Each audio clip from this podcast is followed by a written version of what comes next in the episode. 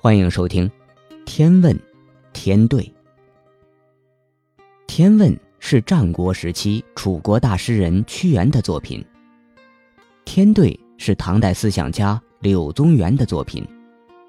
这两篇相隔一千多年的作品，在中国的哲学史和科学史上都具有重要地位。屈原在《天问》中，对于奴隶主阶级关于宇宙。自然和历史的传统观念提出了怀疑和质问。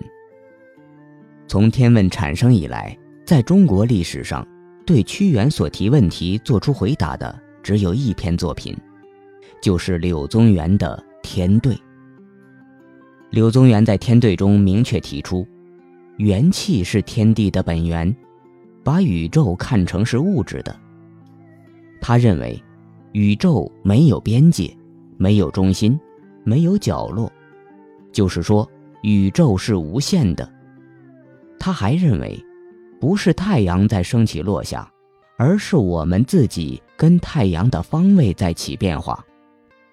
这里有着明显的地动思想，在片中不少地方表现了鲜明的无神论和反对天命的思想。《天问天对》是姊妹篇。天对批判地继承了天问的思想。本专辑参考了1973年上海人民出版社出版的《天问天对注》中的注解。我将用一问一对的方式一一讲解给大家。如有疏漏和错误，还请大家多多包涵和指正。